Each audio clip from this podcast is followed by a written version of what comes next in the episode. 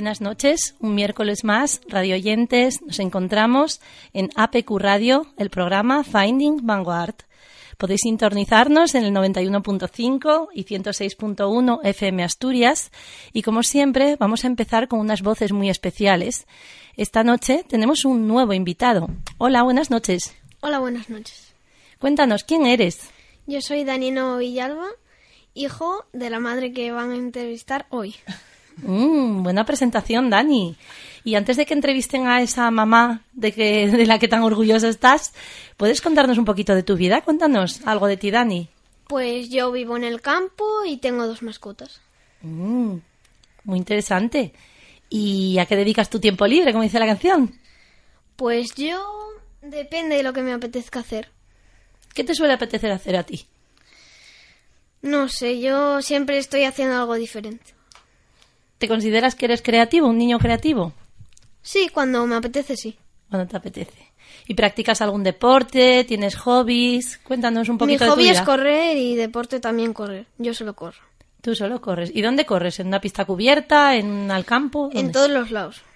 O sea, si me pones en una carretera, yo corro allí, donde me pongas. No es que vayas tú a una actividad eh, dirigida como atletismo, etcétera. No, no, yo lo hago libre. Tú es lo que a ti te, te encanta y lo haces muy a menudo y donde sea. ¿Y vas siempre solo o llevas a alguien contigo para correr?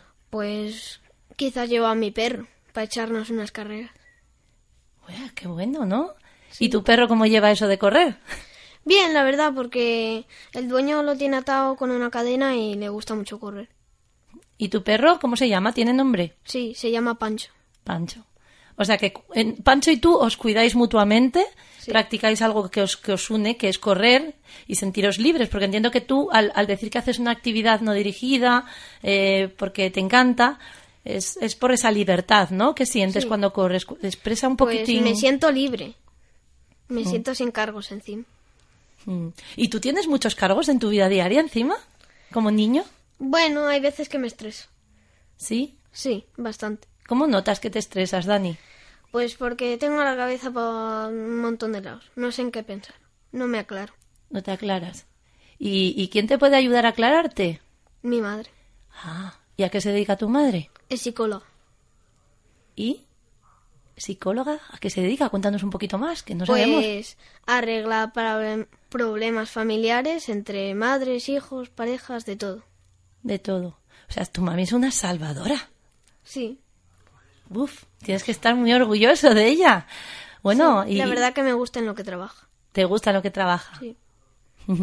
¿Tuvo que dedicar muchos años a estudiar esa, esa carrera, esa preparación? Pues eso no tengo ni idea. Bueno, ¿quieres preguntarle tú? Vale. Bueno, pues pregunta. No, no, pero al, al micrófono, sin problema. ¿Cuántos años dedicaste a la carrera? Pues bueno, hola. Hola, buenas buenas noches. noches. Eh, bueno, yo creo que toda la vida, ¿no? Esto es un trabajo de fondo, realmente, una carrera de fondo. Que además para mí creo que ha sido un trabajo personal eh, muy grande, así que, ¿qué puedo decir? ¿20 años? ¿Qué opinas? ¿Qué opinas, Dani, de tu mamá María Villalba, Mucho más de lo que me esperaba. Mucho más. ¿Y piensas que merece la pena ese esfuerzo que ha hecho mamá? Pues para lo que ayuda, sí. Y para ser tu mamá así de bien y realizar esa labor, sí, ¿eh? también. Qué maravilla, qué suertudo eres, ¿eh? Sí, la verdad que yo estoy muy feliz. Me encanta, feliz y contento. Eso, eso es lo mejor que podemos conseguir en la vida, ¿verdad, María? Para eso Qué estás maravilla, tú. ¿eh? Qué presentación de lujo, por favor, aparece. Nos venimos arriba, ¿no? Apetece aquí decir- una nube ya. Ya está, ya mereció la pena Ya ser está. mamá para este Sí, sí, momento. totalmente, totalmente. Bueno, María, eh, María Villalba, eh, psicóloga, eh, cuya web acaba de estrenar preciosa, digno de visitar su sitio web, psicología infantil y, ma- y maternidad.com. Ella nos va a hablar eh, mucho y, y con mucho mimo de todo aquello que ella hace. La pregunta quizás de inicio, de partida, sería ¿en qué momento hay que acu- acudir a, a visitar y a conocer a María Villalba de nuestras vidas como mujeres, por ejemplo? Bueno, yo por ejemplo me especializo en familia, entonces yo diría, pues en el momento en el que tienes en tu mente o en tu cabeza ser mamá, pues ese sería el momento, el primer momento, para empezar a trabajarte tus cosas y todo lo que vienes arrastrando en el tiempo, para trabajar tus emociones, para conocerte de verdad, para trabajar la relación de pareja, la comunicación contigo misma, para que eso después lo traslades en la, en la maternidad.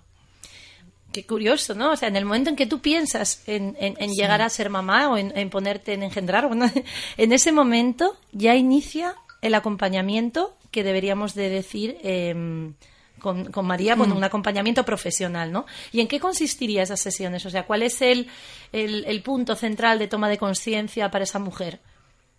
Bueno, ¿en qué consistirían las sesiones? Depende. O sea, tú puedes, trabajar de manera individual, si quieres, en consulta, o a mí me gusta mucho trabajar en grupo. Entonces sí que tengo varios cursos en los que, pues, para reunir a, madres, ¿no? Y que trabajen todas juntas, porque me parece que el trabajo compartido es mucho más, más rico, ¿no? Y compartir con otras personas, en este caso con otras mujeres que están viviendo lo mismo que tú, pues también es muy enriquecedor, ¿no? Pero bueno, también puedes trabajar de manera individual si es lo que, si es lo que quieres. Y yo se me quedaba un poco atrás, pero este acento tan cálido, tan maravilloso, ¿de dónde eres, María? Yo soy de Tenerife, de un lugar cálido, sí. Bastante más que este. Sí.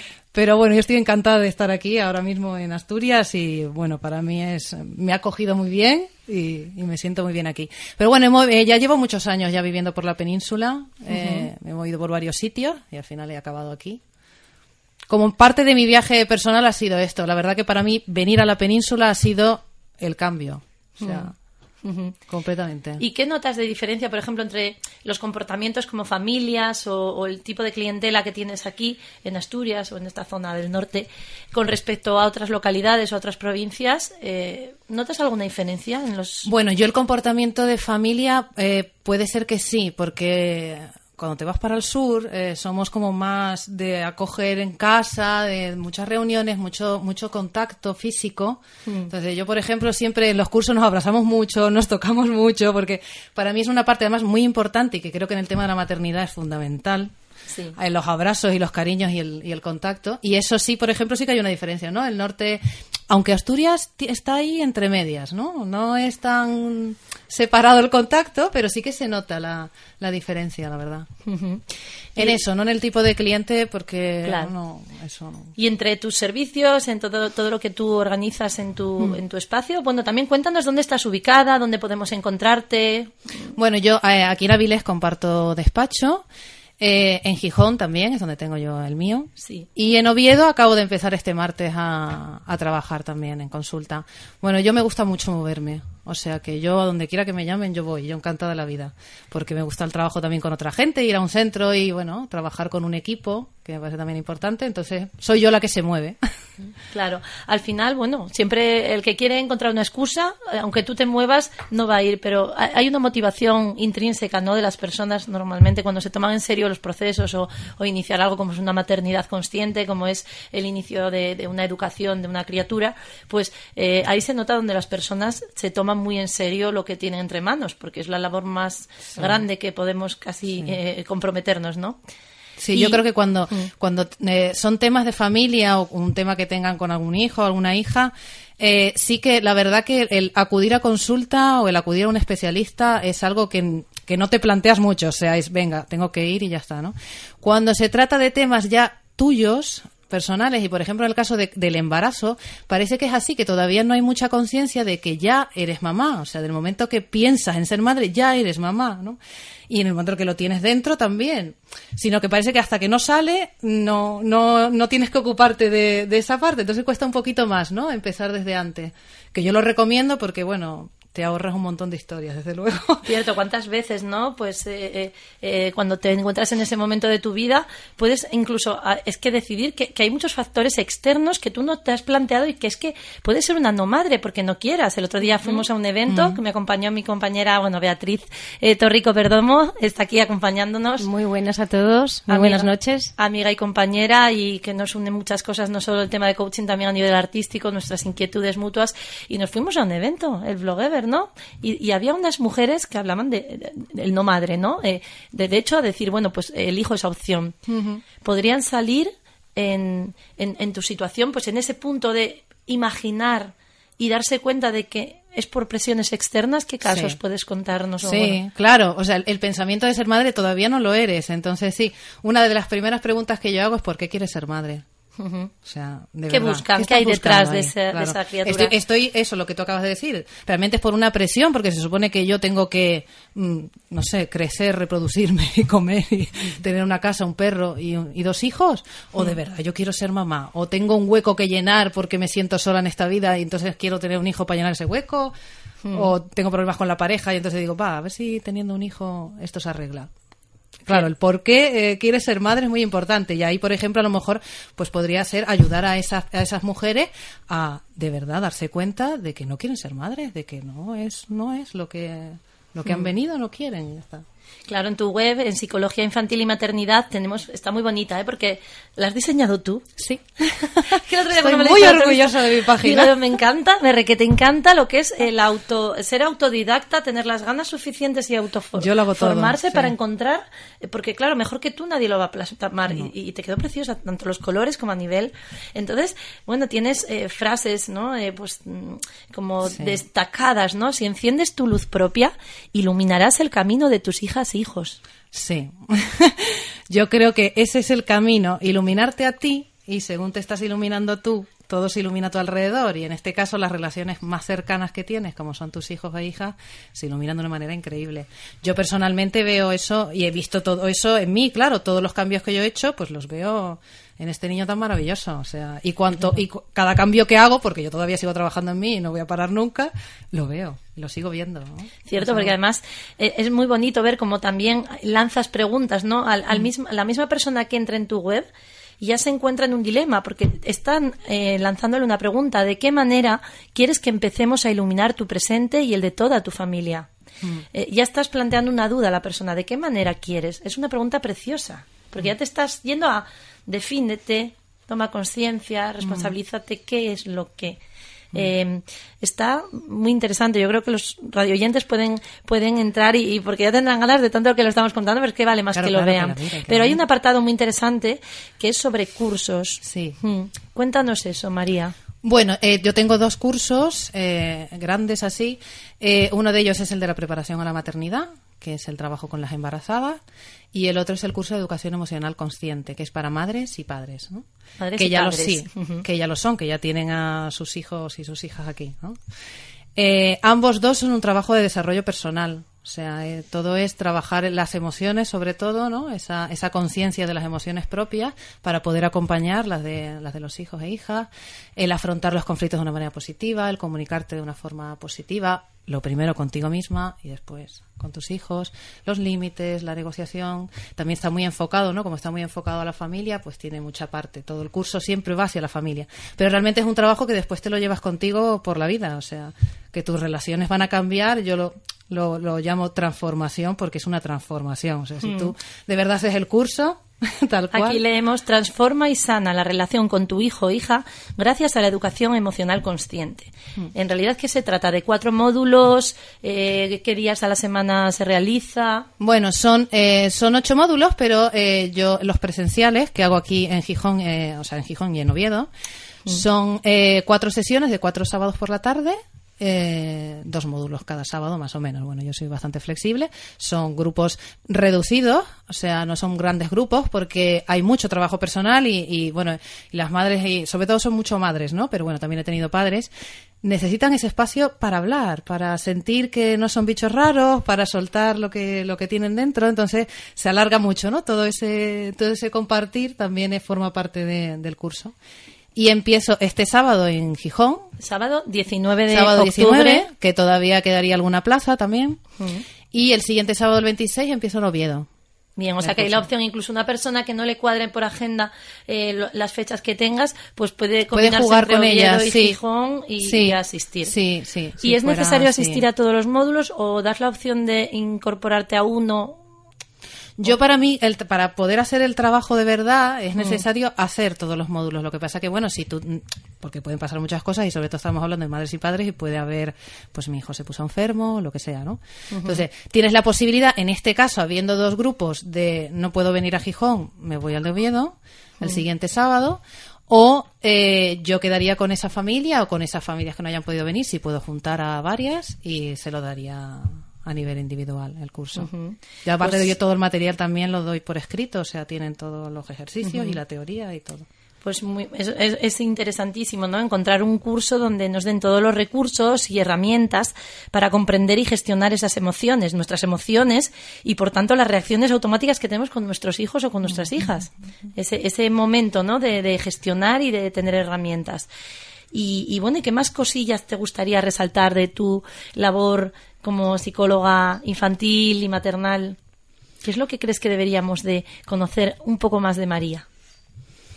Pues eh, no lo sé. Bueno, yo creo que yo eh, mi objetivo en la vida es reconducir las situaciones que hay en casa, intentar que, que las veas desde otro sitio, desde el amor, desde, desde el respeto, desde desde el cariño, no desde la lucha, que creo que es lo que se mueve en este mundo normalmente, ¿no? Y que y es por lo que acuden las, familias a, consulta, porque se dan cuenta que luchando lo único que hacen es toparse contra una pared y contra una pared cada vez más grande, ¿no? Y dicen, es que no, no me valen los castigos, es que le castigo 20 veces y no, y no, y no consigo esto, y no consigo aquello, y no, y no es capaz de hacer las cosas por sí solo, todo eso, ¿no? Entonces, y para mí realmente yo lo hago por los niños. no, esa es mi, yo lo hago por ellos, ¿no? Porque, porque tengan, puedan tener un futuro distinto, les, les puedan educar de una manera diferente y tengan también esas madres y esos padres una vivencia diferente de la maternidad y de la paternidad, porque hay muchas familias que consideran que es terrible, o sea que, uy, incluso yo he escuchado más de una vez que um, si volviera otra vez a tener 20 años, 30 años, no sería madre ni sería padre, por, por lo duro que es, por lo duro que puede llegar a ser si no le das la vuelta, ¿no? Es solamente a lo mejor un cambio de visión y de, y de bueno, y de mirarte también un poco todas esas cosas tuyas para poder disfrutar, porque la maternidad a mí me parece algo increíble. O sea, yo ahora mismo quiero ser mamá otra vez y sería mamá el resto de mi vida y volvería a ser mamá otra vez y otra vez. O sea, porque creo que es algo maravilloso, que sí que aprendes, o sea, que tienes sus conflictos, por supuesto, como todo en la vida, pero que te da tantas recompensas si lo ves desde, desde otros sitios, ¿no? Desde un sitio y claro, Cuando, cuando, planteas también la maternidad hay que, hay que tener en cuenta los modelos de pareja que afrontan. El otro día cuando fuimos a Blogever, ¿no? Vea yo, nos encontramos, había una pareja, las chicas, o Mami Blue, que además son blogueras y tienen un montón de seguidoras y seguidores, que son las dos mamás. Es decir, eh, Claro, ah, entonces un modelo. Son las dos mamás y claro, mm, la, la sociedad pues pregunta, pero ¿y cuál es la mamá? O sea, las dos. Claro, las dos, pero ¿cuál es la verdadera? Es que dices tú, pero. ¿Y quién tiene el rol de papá? No, es que somos las dos mamás, ¿no? Es que el rol. Entonces, ese encuentro, o también cuando son dos, dos, dos papás, ¿no? Lo mismo. Lo mismo Tiene que haber siempre como buscamos ese estereotipo tal. Entonces, muchas veces en tu consulta te has encontrado también situaciones de estas, donde en. Sí, he tenido dos mamás, sí por ejemplo, pero he trabajado con una de ellas nada más, ¿eh? con la que era la mamá física, pero bueno, simplemente porque se dio, ¿no? Ella decidió que era que quería hacer ese trabajo. Y a nivel psicológico, pues también a los niños, pues les puedan llegar cuando van a buscar los al colegio eh, o a la guardería, ya empiezan, bueno, ¿y por qué tú tienes dos mamás? ¿Y quién es? Pero quién es tu papá? Pero por qué? Pero no puede ser, pero esas preguntas, pero, pero, ¿no? Entonces, eh, preparar a los niños también para, para esos momentos, ¿no? De tener clara su autoestima y que no les vaya a y, por ejemplo, dudas cuando, por ejemplo, bueno, como me pasa, por ejemplo, a mí, eh, cuando hay momentos en los que a lo mejor dices, pues bueno, puede ser que sea un momento para ser mamá, pero no lo tienes muy claro. Entonces, ¿qué pasa? Esa duda, Yo creo que si no lo tienes muy claro es que no es el momento. Me imagino que es que no. Cuando lo tienes claro es que lo tienes Y luego ya pasa un tiempo y luego pues ves que no, que no era el momento adecuado. luego pasa, se te quita de la cabeza, alguien te pregunta, pero, mm, ¿y cuándo vas a ser mamá? Si ya tienes 43 años.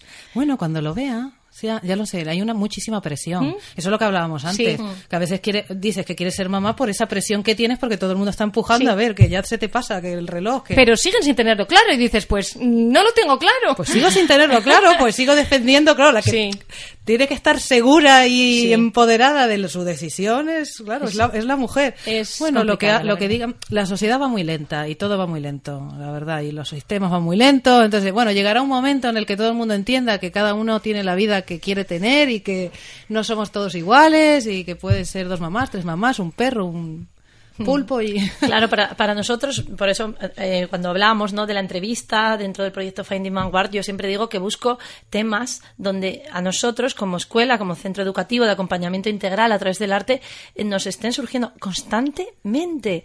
Es, bueno, es apabullante la cantidad de casos en que te ves en un conflicto un conflicto auténtico entre papá y mamá por venir la criatura a hacer unas actividades, no, pues parece que no. Entonces, ¿cómo los niños, cómo trabajas, no? También ese tema de em, eh, la separación, el divorcio, todo ese proceso para, para la familia. ¿Quién suele acudir a esto? ¿La mamá, el papá? ¿Quién?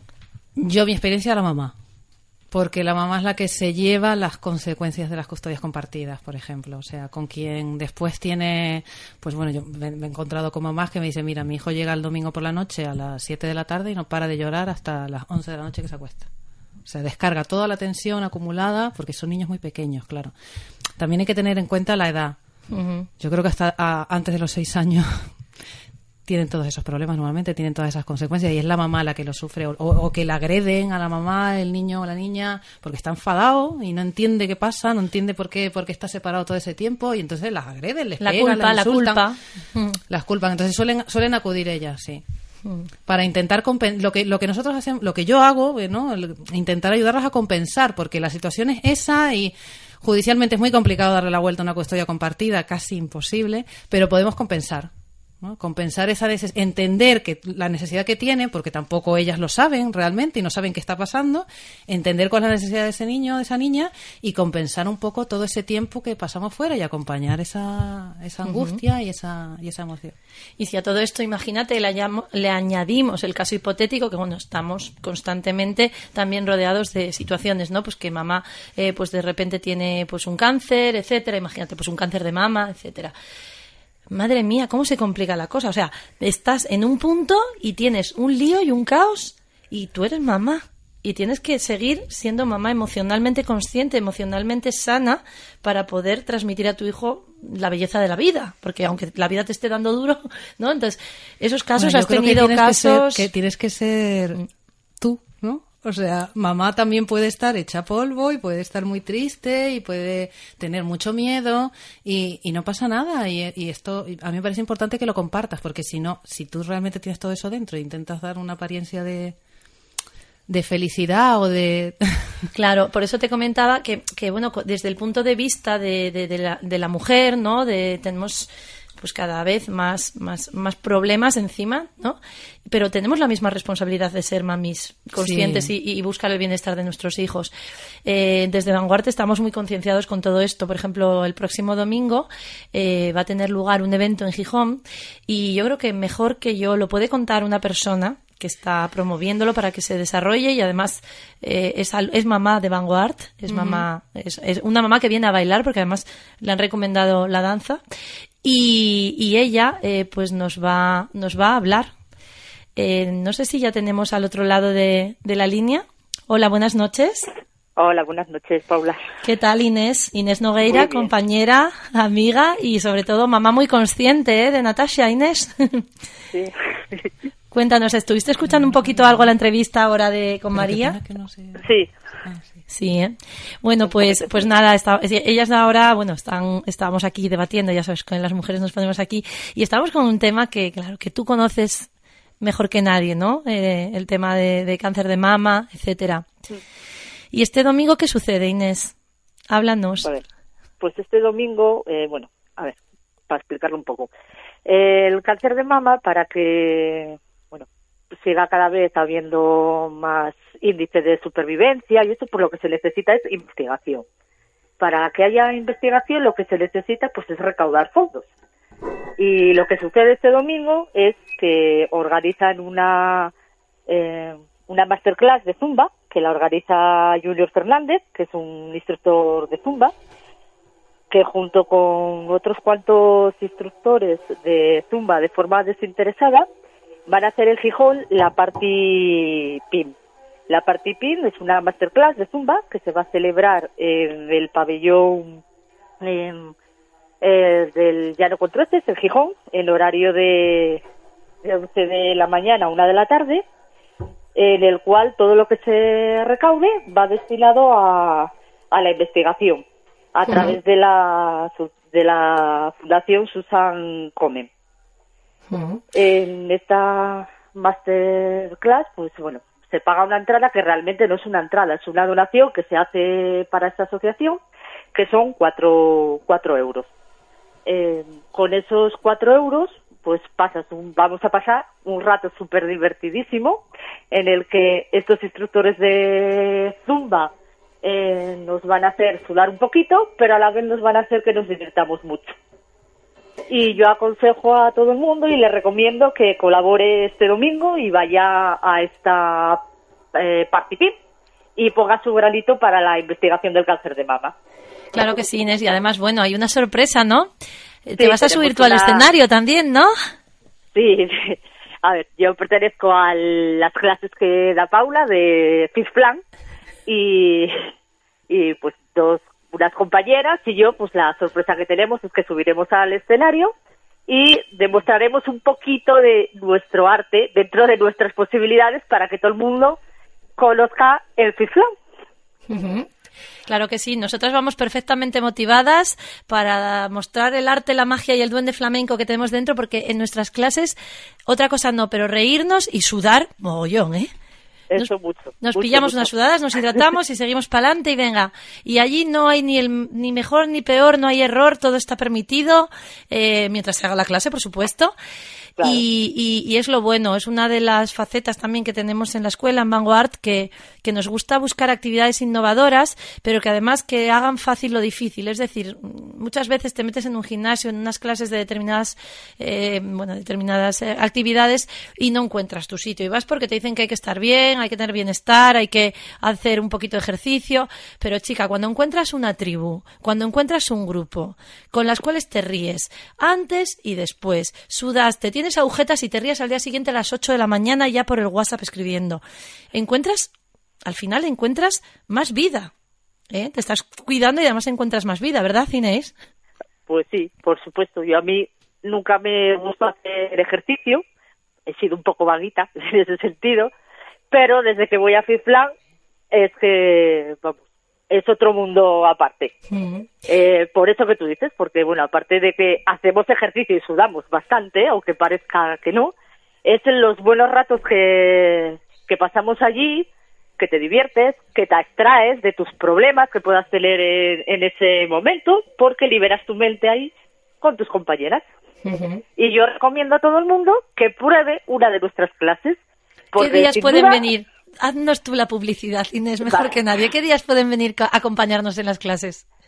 Bueno, nuestras clases normalmente son martes y viernes.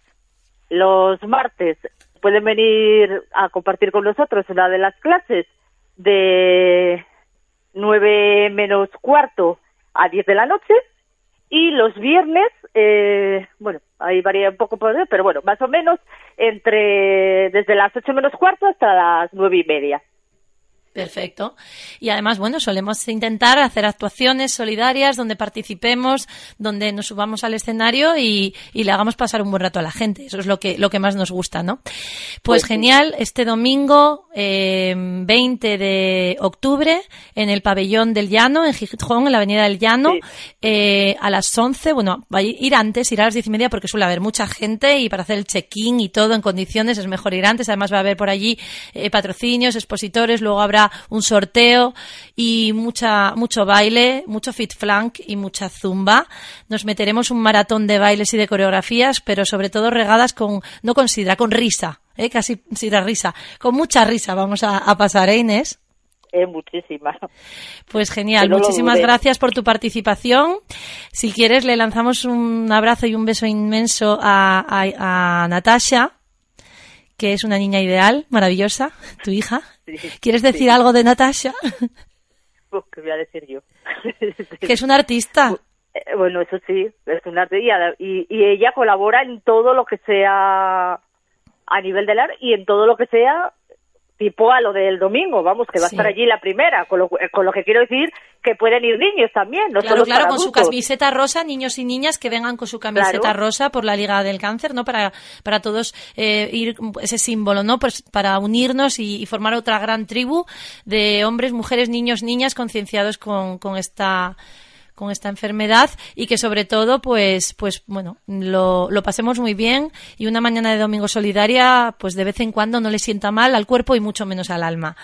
Gracias Inés, nos vemos mañana que hay ensayo, bonita. Pues sí. Allí los vemos. A las ocho y cuarto, allí todas. Gracias, compañera. Descansa, un abrazo. igual. Bueno, pues así, con esta pequeña entrevista radiofónica, vamos a cambiar el cuerpo de, sensaciones, pero, pero no tan, no de una manera tan brusca, porque fijaros, estábamos hablando con, con Dani. De Dani saltamos a, su mamá, a, María.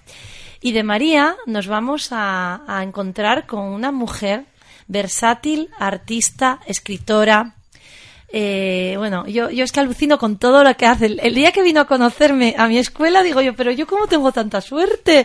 Buenas noches, Eva, Eva González Prieto. muchas gracias, Paula. La admiración es mutua, ¿eh? Que tú no te quedas corta, ¿eh? Tampoco. Chica, yo, yo veo que tú haces muchas cosas y muy bien, además.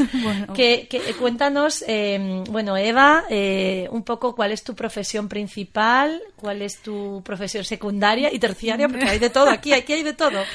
Pues sí, bueno, yo soy pianista, trabajo en el Conservatorio Superior de Música de, Oviedo y bueno, pues soy escritora también, acabo de escribir un libro de crecimiento personal que se llama Aurora y también pues soy coach de, liderazgo emocional y de miedo escénico. Y a mí la pregunta que más me hmm. que te encanta hacerle a Eva es ¿qué ocurre cuando te dedicas tiempo, Eva? Pues ocurre magia, Paula. Ocurre que la magia ocurre cuando te dedicas tiempo, cuando tú estás pendiente más de ti, cuando tú pues miras por ti, serás más capaz de, mirar por los demás. Entonces, ocúpate de ti.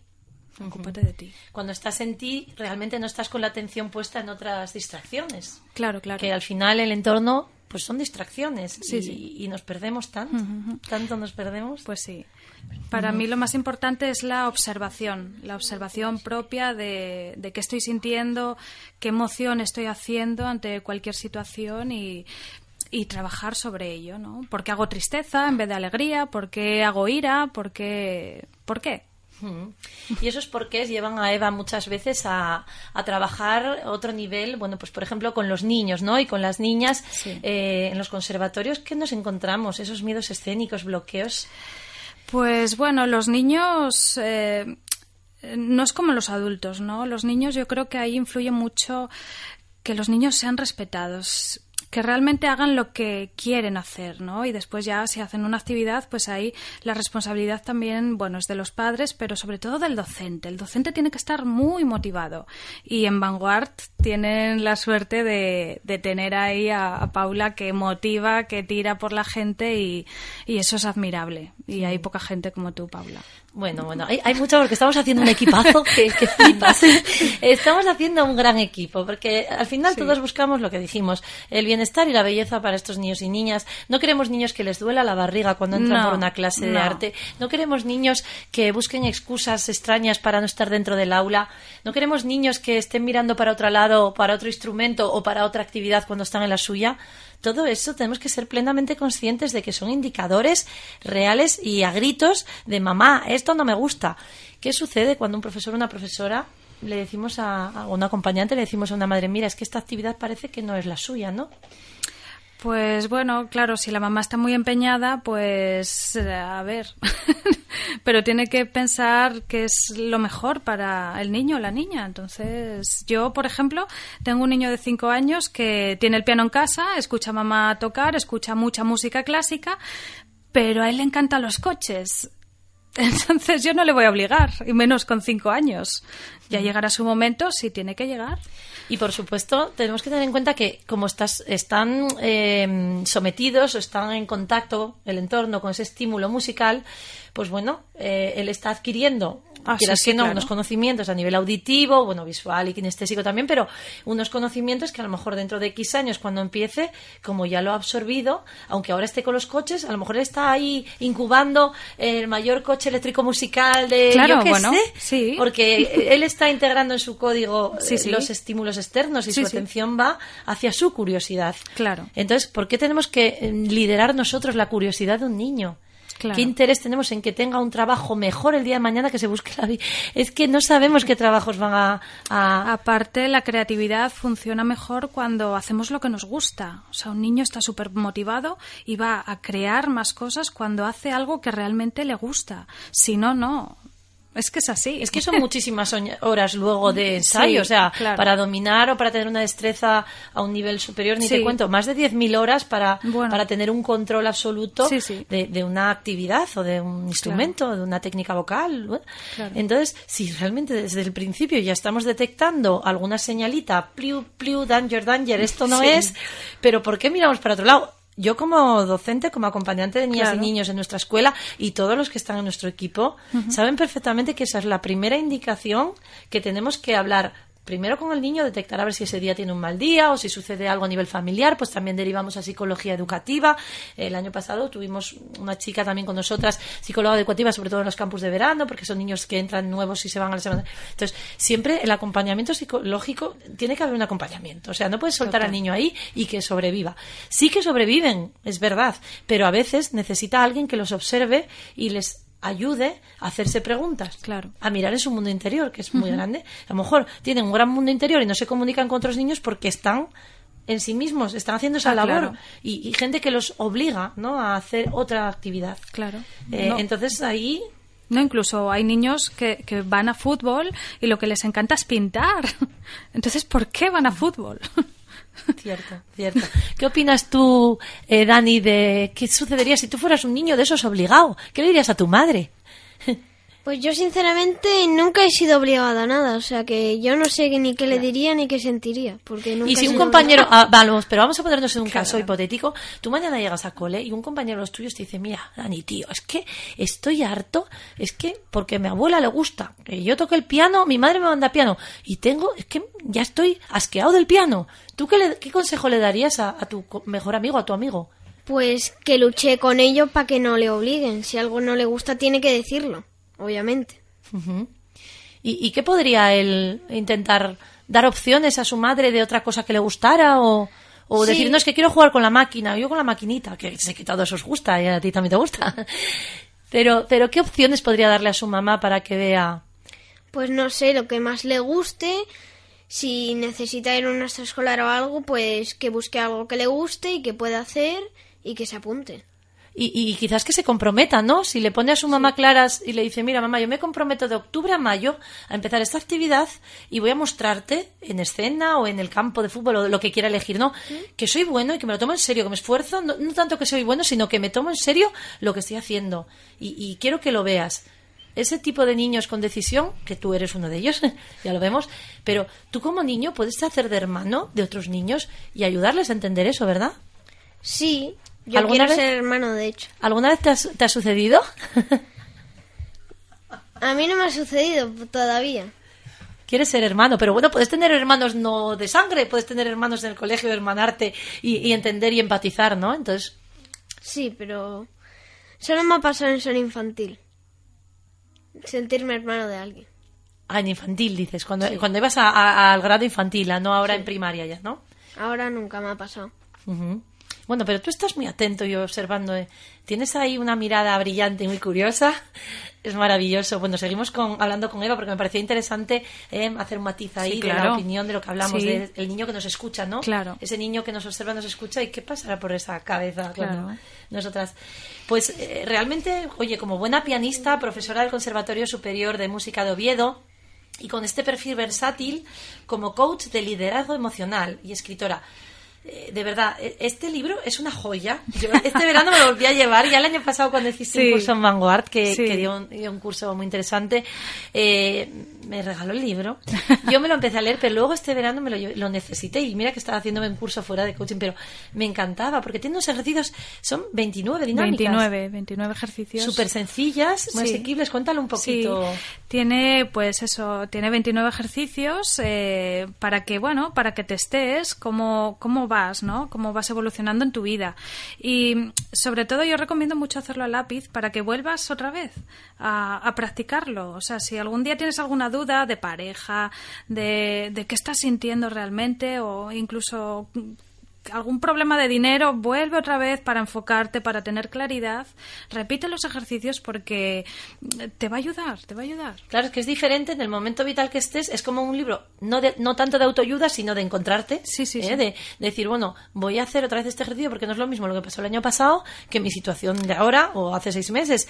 Eh, Claro, me vas evolucionando, Vas evolucionando. entonces- te autotesteas, Sí, sí. te autochequeas y, y vas reajustando tú Sí, sí, lo que con necesitas. estos ejercicios. Claro, yo también eh, trabajo sobre ellos a diario. Yo, aunque sea coach y, y sea experta en emociones, no tiene nada que ver. Yo también me enfado y tengo ira y, y tengo que ver por qué, ¿no? Claro, Entonces, ¿y en, para Aurora, en Aurora, en este libro Aurora, escrito por Eva González Prieto, eh, la magia ocurre cuando te dedicas tiempo. Hmm. Y en ese tiempo, esta mujer, que ya os dije que es versátil, que, que- que es increíble, todo el tema de la maestría, Reiki, meditación, espiritualidad, vamos Sí. a entrar un poquito ahí y cómo ya estás pudiendo acceder con estas temáticas a lugares donde antes mucha gente no había podido acceder. Claro, claro. Cuéntanos. Yo realmente empecé en, en 2009 ya con, con la meditación y el Reiki. Digamos que yo empecé al revés, ¿no? Mucha gente empieza con el coaching y llega la espiritualidad. Yo empecé al revés. Yo empecé por la espiritualidad y después encontré el coaching, ¿no? Que me permite,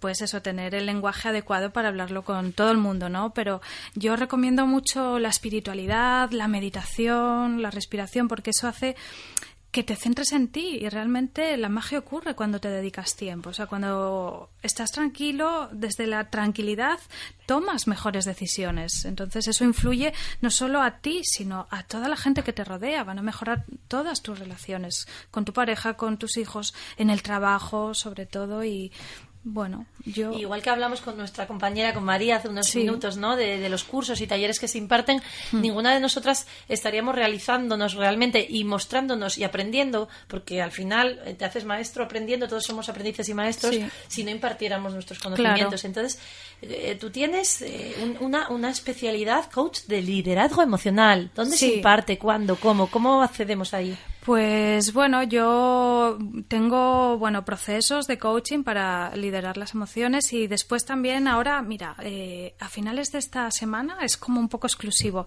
Eh, nos van a dar una fecha para hacer un evento presencial en Zaragoza, pero bueno, ya lo traeremos aquí a Asturias de, de un evento que se llama Lidera tus emociones, donde va a haber muchas dinámicas, va a haber mucha meditación, mucho mm, centrarse en uno mismo y, y ahí liderar el interior para poder liderar el exterior, ¿no? Porque si yo no me lidero a mí, ¿a quién voy a liderar? Es imposible. Y este Entonces, encuentro de, de liderazgo emocional, ¿qué duración tiene? ¿Cómo se puede a Pues estamos pendientes de la fecha por eso. Sí, será, lo anunciaremos en redes y, y en plataformas, pero bueno, que ya lo traeremos a Asturias. Ahora empezamos por Zaragoza y. ¿Y cómo te podemos seguir en redes, Eva? ¿Qué Pues Facebook, tengo Instagram? Facebook, Instagram y mi página web. ¿Y tu web? Ah, ¿y tu sí, web? Eh, sí, Eva Gonzal, evagonzalezprieto.com. Muy bien.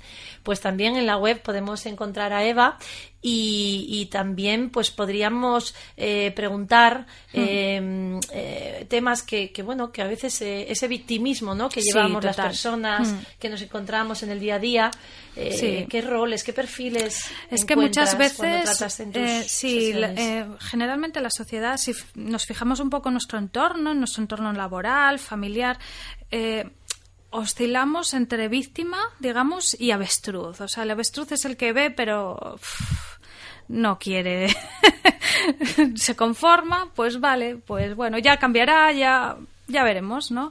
Entonces, yo lo que me encanta ser es guerrera, pero no guerrera en plan bélico, en plan, no, sino guerrera en plan, tomo las riendas, ¿no? De, de la situación, digamos, las riendas de mi vida y, y tomo decisiones, pero decisiones siempre ecológicas, siempre que sean buenas para mí, pero también para los que me rodean. ¿No? O sea, siempre desde ese es el verdadero liderazgo, ¿no? Si no sería pues una dictadura, pero el líder es el que está también a pico y pala, ¿no? Con todos. Entonces, Y, y la parte interesantísima, por, Mm. por la parte que me toca, como sabéis, ya comenté la semana pasada, eh, yo también soy coach acreditado, certificado ya desde el 2013 y siempre pues intenté enfocarlo al ámbito artístico, aunque también hago formaciones a nivel de empresa, etcétera, y team building, que, me suelen llamar bastante para eso, por el tema corporal y el tema de las dinámicas grupales. Em, me parece muy interesante el coaching educativo. En Vanguard lo aplicamos, mm, tanto durante todo el año está presente, pero en tu trabajo en particular, por ejemplo, estás en un conservatorio de música, mm. las relaciones con los compañeros, los equipos de trabajo, mm. es arte. ¿Qué opinas de eso? Sí, bueno, eso es un, un poco duro, pero bueno, es que hay que respetar. Tú si respetas, pues hay que hacerse respetar también y todas las opiniones son válidas en base a qué. Eh, a mí me gusta mucho mirar por los alumnos. Los alumnos tienen que estar muy a gusto. Eh, tienes que escucharles y, ver, ir un poco más allá, ¿no? O sea, ya, ya no es la, la clase del maestro-alumno, que eso está muy bien. O sea, recibimos conocimientos, pero también estamos formando humanos, aunque sean mayores de edad en el Conservatorio Superior. Están, pues, con muchos miedos y sobre todo con el vértigo a que acaban una carrera superior y tienen que empezar a trabajar. Entonces, ahí hay que alimentarles y a veces la música en, un grado superior desde casa a lo mejor no se entiende tanto, es mejor que seas ingeniero, ¿no? Entonces, vienen con, con muchas cadenas de, estoy haciendo lo correcto, es que mejor estudiar a derecho, que se piensan que igual hay más salida, ¿no? O sea, desde el amor queremos lo mejor para los hijos, pero no realmente hay que hay que apoyarles en lo que decidan hacer. Claro, todas esas creencias, ¿no? Que a veces pues te cuentan, te dicen esto va a ser y, bueno, y para ellos eh, no tenemos claro cuál va a ser su futuro, ni qué profesión van a tener, ni cuál va a ser lo que funcione más o menos. Eh, es decir, hay muchísimas cosas que trabajar eh, a nivel de mm, educativo. Yo entiendo que también en los centros del profesorado, o en hmm. los colegios de, todos los tipos de enseñanza, desde enseñanza pública, privada, concertada, etcétera, la figura de un coach acompañante cada vez sería más necesario, ¿verdad? Sí, totalmente. psicólogos y psicólogos hmm. especializados pues en, terapia, o en, pero el coaching no es terapia, todos los claro. es un acompañamiento a medida y son herramientas totalmente diferentes que entran en todo el ámbito tan profesionalizado, tan claro y, tipificado como está la psicología. El coaching es una parte pequeñita de la psicología. Claro. Entonces cada vez hay más gente que se forma en coaching y en coaching educativo en particular. Porque es sacar lo mejor de uno, ¿no? O sea, es, es apoyar, a acompañar a la persona sacándole lo mejor. Entonces, pues sería hasta una asignatura obligatoria en, educación. Y así, aparte de ayudar a los niños, también les ayudamos a que sean mejores para sus compañeros. Entonces, todo el tema bullying, ahí es que... Yo tengo una anécdota. Hace ah. años me sucedió, bueno, hace ya bastantes años, eh, pues tenía estaba una clase de pequeñitas, ¿no? Estas que tengo de dos, tres, cuatro años, de infantil, de primero infantil o con mucho segundo, y estaban allí todas, eran como 22, y todas bien ahí bailando y haciendo su clase, súper motivadas, tal, termina la clase y veo a dos enfadadísimas, pero bueno, un enfado de pimpinela total, y yo ahí, las niñas, y, yo, chicas, enfadadas, bueno, una casi llorando, la otra, y entonces paré el momento aquel clase que estábamos todavía, y dije, oh, chicas, ¿qué sucede? Y, que me está copiando, que me está copiando, me copia todo lo que hace, me sigue, me copia, me copia. Y entonces, claro, yo en aquel momento mi reacción, que hablamos de reacciones, el poder de la palabra, ¿no? Hubiera sido, pero bueno, mujer, déjala ya tranquila, deja de copiarla, cada una. Y yo pensé, bueno, voy a darle la vuelta al sentido de copiar. Y dije yo, a la niña que copiaba, le dije yo, em, ¿qué te gusta de, de María, por ejemplo, ¿no? Sí, nombre hipotético. ¿Qué te... Decía, es que me encanta cómo lo hace. Claro, y dije, María, ¿qué piensas? Mm, no, pero es que lo hace todo igual que yo. Y dice la otra, es que lo haces muy bien. Y dice María, pero a mí no me gusta que me copies. Dice, pero es que a mí me gustaría ser como tú. Y María, pues yo no quiero que me copien, no me gusta que me copien. Y entonces, bueno, llegamos a la conclusión de que no le gustaba mm, que en ser centro de atención, es decir, si la otra niña había algo que le dijo que le gustaba, no le gustaba que la copiaran. Y es que ella había cogido en la conversación de su hermana de no me copies. Claro. Es que copia toda la hermana, no me copies, no me copies. Entonces ella no quería nunca copiar, porque copiar era malo. Claro. Fatal. O sea, no copies. Y al final copiar puede ser, eh, yo les explicaba, es que en ballet nos copiamos unas a otras, yo no me estáis copiando todas, yo cuando hago un baile me copiáis el movimiento y me encanta que me copiéis, cada una tiene su estilo y puede hacer, o, o cada uno, porque niños y niñas, ¿no? Por supuesto. Entonces, cada uno lo puede copiar de una manera. Copiar, se entiende copiar a lo mejor en un examen, cuando es coger los conocimientos de otro que tú no estudiaste ni hiciste el esfuerzo, eso sí que puede estar peor visto. Pero en nuestra clase de baile, copiar es un halago.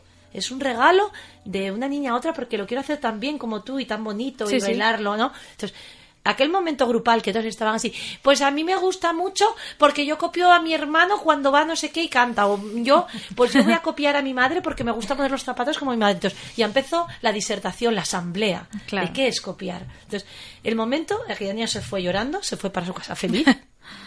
Pero el momento en que un profesor se tiene que dar cuenta de que, ¿qué estoy aquí? ¿Para dar clase o para educar para la vida? O sea, Claro. realmente estamos para educar para la vida. No es tan importante la clase de baile. Para mí, aquellos 10 minutos de asamblea, o 15 pudieron extenderse, fueron importantes y tuve que trasladarlo a los padres. Decir, Claro. bueno, los últimos 15 minutos tuvimos una pequeña aquí, un debate muy interesante, que seguro os cuenten en casa, a ver qué pensáis vosotros de lo que es copiar, eh, qué está bien o qué está mal, o, o hasta qué punto no, no podemos eh, criticar a alguien que copie. Y, y yo a esos padres se lo transmití, porque a lo mejor podía llegar una niña y decir, no estuvimos bailando, estuvimos hablando, porque dos se pelearon. Entonces, a veces hay que también entender- hacer entender a los padres, ¿no? De Sí, totalmente. trasladar la comunicación, hacer visible eso invisible que sucede Sí, sí, dentro. sí. No vaya a ser que alguien interprete que estamos, que yo paso de todo, no enseño mi actividad y Sí. el coaching educativo. Sí. Es que a mí me, me fascina, me Sí. parece. De hecho, yo ahora estoy preparando que ya va, va a salir un, un curso de mindset docente. Mindset. Mindset docente. ¿Qué traducción tiene eso aquí? Eh, los- mentalidad. Mentalidad docente. Mentalidad docente, es Sí, súper bonito. que ¿eh? es muy importante ser docente. Sí. No solo ser aquella que va allí a, a dictar los apuntes de historia, ¿no? Como y el respeto tuve al yo. docente, ¿no? El respeto al docente, Sí. que vemos que en otros países, eh, pues el emperador y el docente. Y aquí el docente es alguien a que muchas veces se vapulea con la cantidad de energía y tiene que llegar a esa clase y dominar, no dominar, sino eh, gestionar un grupo y, Sí. y- y dominarse a sí mismo para Sí. no dejarse llevar por su propio estado Claro. emocional y poder Claro. trabajar para sacar el Claro. máximo rendimiento grupal y individual de los niños. Entonces, ese docente que deberíamos también Sí. de querer más todos como padres, madres, eh, pues oye, eh, yo creo que habría que tener una nueva perspectiva de, de lo que es la educación de nuestras niñas y niños y de qué preparación tienen los docentes, si tienen carencias, volcarnos en que puedan acceder a ellas, si hay que tener más recursos en los centros del profesorado para formar en coaching educativo, en herramientas de acompañamiento grupal, en herramientas de gestión emocional. En herramientas de co- autoconocimiento. Sí, y de motivación. Y de motivación, De cómo procesos. ir a las clases motivados, aunque sea la guerra, pero tú tienes que ir con la motivación de- de, ganártelos. anclajes emocionales, físicos, anclajes que puede tener el docente para en un momento de caos, de que se me va la clase de las manos, que no se note, que no te notes y que tengas algo, pues una mera sonrisa, un punto de, de- de- de calma y paz para traer otra vez a tu grupo contigo y que Claro. ellos te acepten, porque a veces el grupo está revolucionado, no es lo mismo dar clase un lunes que un viernes, Claro, no es lo total. mismo cuando hay una fiesta cerca que cuando hay Hmm. época de exámenes, o sea, tenemos que acompañar a esos grupos. Sí. El coaching educativo es muy interesante.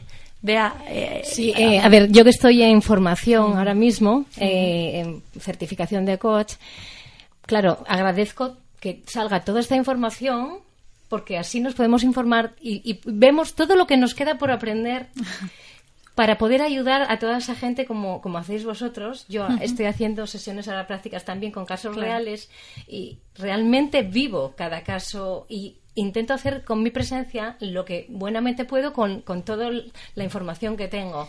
Pero la verdad agradezco toda esta información que nos estás dando. Ay, gracias a ti. Apunto tu libro para, para, vamos, para leérmelo. Gracias. Y, y también la labor que está haciendo María, la labor de las dos, porque al final es una ayuda a, a los demás y tan importante. Y yo sí quería hacer una pregunta. ¿Y cómo os ayudáis a vosotros mis, a vosotras mismas? O sea, Con lo mismo. pero quiero decir, la ayuda a los demás igual puede ser más fácil que la ayuda a uno mismo, porque cuando yo escucho opiniones de, de profesionales, como que es más difícil ayudarse a uno mismo que ayudar a los demás. ¿Me queréis entender? Yo creo que es más fácil dar consejos a otro Sí. que realmente practicarlos tú. Pero si no te has ayudado a ti misma, eh, no puedes Sí. ayudar al otro. Porque, Empe- porque van a salir todos tus prejuicios, tus historias en la misma terapia. O sea que vas a interferir en ese proceso si tú no te has ayudado a ti. Claro, me imagino que primero es un proceso de uno mismo. Tiene que ser, sí, así. Y aunque no se haya, a lo mejor... eh, Esto no se acaba nunca. Eso no se acaba nunca. ¿eh? Claro, es un, pro- es un camino eh, largo, muy Sí. largo. Maravilloso, ¿eh? pero Maravilloso. maravilloso, pero largo, sí. A la vez, eh, ayudas a otras personas que por el camino incluso pueden ser casos parecidos al tuyo o a alguien que conoces. Yo, por ejemplo, lo que vivo es lo que he vivido. O sea, claro, Claro, sí, sí. Y me doy cuenta de que le- yo puedo hablarte desde ahí porque digo, pero claro, yo te entiendo perfectamente. Claro. Porque yo he pasado por esto, por esto y sé cuál es el camino y por eso te lo cuento. Porque yo he llegado a este otro sitio de esta manera. Claro, de esa manera te vas aclarando más Sí. y organizando un poco. Y te tu- llegan y te llegan ese tipo de personas también, claro, las Sí. que están Sí. contigo en el mismo sitio, ¿no? O han estado, o sea, en el mismo sitio que tú has estado, ahora están ellas. Claro, y la verdad que eso es magia. Es magia. Como decía Eva, Sí. Sí. al final es magia. Es magia, Y se sí. siente uno tan bien con Sí. esa ayuda de ver que la otra persona realmente la estás ayudando, Sí. pero es que te ayudas a ti misma. Sí, ¿eh? sí. Entonces es. Bueno, te relación- recuerda también, el otro día yo di una, una charla y hubo un momento en la charla, no sé, por algo que preguntó alguien, que fue un clic con una historia que tenía con Daniel con la comida y dije, pero la leche, según estaba hablando, dije, pero ¿qué estoy haciendo? Digo, me- o sea, yo, Sí. yo puedo estar contando una charla y puedes poner, no, es que aquí la maestra soy yo, no, pero es que a mí toda esa gente me, me enseña una cantidad de cosas increíbles y hay un momento en el que, uy, enciende lucecillas con lo que está pasando, lo que está pasando alrededor. Sí, Claro, eh, comentábamos que, que, que todas somos aprendices y maestras. Es lo bonito, ¿no? Sentirse así Sí, siempre en sí, continuo sí, sí, aprendizaje.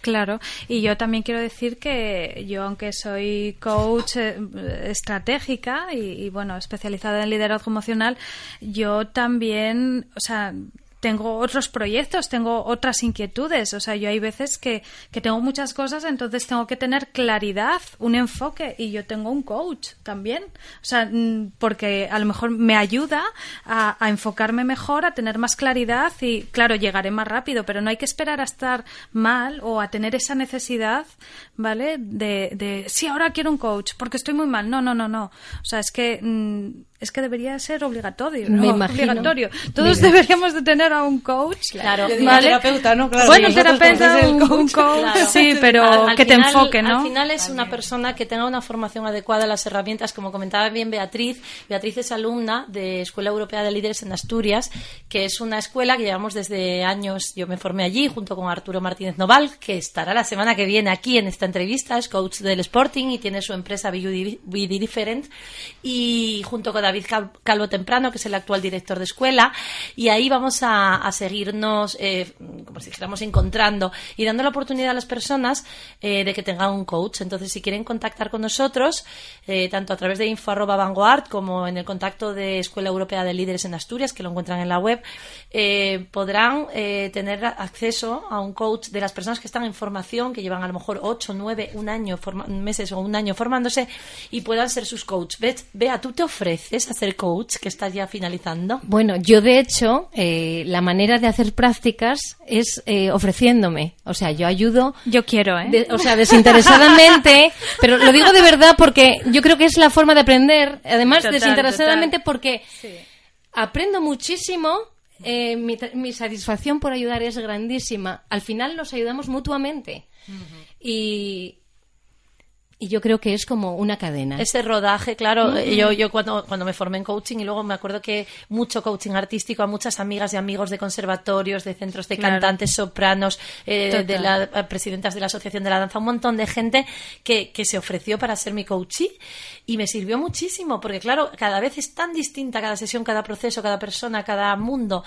Es y además un regalo que te permitan entrar ahí. Entonces, Totalmente. es como más aprendí luego sí, luego ya, pues como digo yo, primero estás en prácticas y luego ya, pues cobrando, por supuesto. Claro, Entonces, sí. programas como la Agencia Local de Empleo en Gijón, jóvenes desempleados, ninis, entre comillas, eh, acompañas proyectos más, mm, más potentes y vas, vas, por eso, a mí me parece interesantísimo el coaching como un añadido a nuestra vida eh, profesional y personal porque, porque es interesante, claro, ya no te digo la psicología que es la parte profesional profesional, con su colegio profesional, ¿no?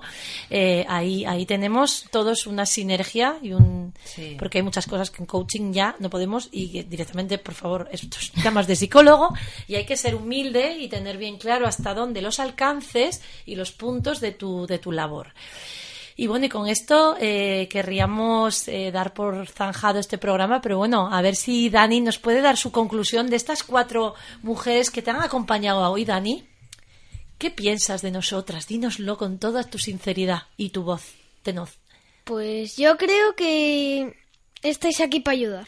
Mm, muy buena respuesta. Sí, señor. sí, Precioso, Dani. pues con esa frase de Dani, que esperamos que vuelva, porque mira, otra vez eh, vendrá Alex, que la semana pasada estuvo, que es mi hijo, y entrevistará a Dani y hará una entrevista de tú a tú, y con más mis niños que vamos a ir eh, recogiendo por el camino con mamás artistas, mamás coach, mamás psicólogas, mamás acompañantes, mamás conscientes. No mamás. Y no mamás, que Ah. son más que mamás, muchas veces esas no mamás que nos ven desde otra perspectiva y nos ayudan tantísimo y que hay que tener siempre rodearse de un grupo nutrido, variado, de seres humanos, seres muy humanos. Y como el otro día dijimos, eh, pues lo difícil de la, de la empresa, a veces lo difícil de los, de los emprendimientos, eh, al final es la belleza del progreso futuro. Entonces, cuando encontremos una dificultad, no busquemos excusas, vamos a por ello, porque la belleza está ahí. Somos belleza y es un derecho universal vivir esa belleza. Y pidamos ayuda cuando, cuando se requiere. Claro, Hay que tenemos aceptar. momentos, momentos de la vida en que se pone todo difícil. Claro. Y ahí es cuando tienes que coger el teléfono y decir, amiga, amigo, estoy así, tengo un caos vital, ayúdame. Necesito ayuda. Porque otras veces ellos nos han ayudado a nosotras, nosotros a ellos. Es un apoyo continuo. Y como decíamos también que somos todo perlas, pero el, el- el collar precioso es con todas las perlas, no, no solo con una. Y con unos momentos de cuñas publicitarias y con una música preciosa, os dejamos y por favor no dudéis en, en buscar siempre un acompañamiento a medida, no dudéis en disfrutar del día y que mañana será un nuevo amanecer con muchas oportunidades. Gracias radio oyentes desde Finding Vanguard en APQ Radio. Buena semana. Asepro Seguridad. Susana Menéndez de Asepro Seguridad, única empresa 100% asturiana capaz de reunificar todos los servicios de seguridad en un solo interlocutor Asepro. Nos dedicamos a la instalación y mantenimiento y nuestras divisiones incluyen sistemas de seguridad y alarmas, cámaras de seguridad, protección contra incendios y vigilantes de seguridad. Nos podéis visitar en www.grupoasepro.es. Do Pilates Oviedo. Si algo nos importa en este centro es que nuestros clientes alcancen sus metas de salud y bienestar. El Centro Do Pilates Oviedo ofrece sesiones individuales bajo la supervisión directa de Arancha Álvarez, quien mantendrá la calidad del ejercicio al máximo nivel. Do Pilates Oviedo es un estudio de Pilates serio y comprometido con el bienestar, la calma y objetivos que buscan sus clientes. En la calle Asturias número 15, primero C, Do Pilates Oviedo. Entre Leyes Abogados, despacho multidisciplinar ubicado en el centro de Oviedo en la calle García Conde, número 3, segundo izquierda, con servicio de atención a toda España, compuesto por un equipo de profesionales con amplia experiencia en todos los campos de la abogacía. Nos puedes encontrar en Facebook y para consultas en el email despacho arroba entreleyesabogados.com. Entre Leyes Abogados, tu equipo de confianza en Oviedo. Sol Ocean, tu centro de bronceado y estética en Gijón. Avenida Schul 117 Bajo. Depilaciones facial y corporal. Pedicura, manicura, maquillaje, servicio de solarium vertical y horizontal, presoterapia, masajes de espalda y o piernas. Tanto para hombre como para mujer. Recuerda, Sol Ocean, solo en Gijón, Avenida Schul 117. Felicity Boutique, espacio dedicado al cuidado y bienestar íntimo de las mujeres, en el centro de Oviedo. Talleres y productos relacionados con la intimidad, cosmética, juguetes, lencería, bisutería, enfocado a las relaciones, belleza, deporte y cualquier tema que mejore la salud íntima del público femenino. Nos encontrarás en redes, Instagram y Facebook. Visita nuestra web www.felicityboutique.es.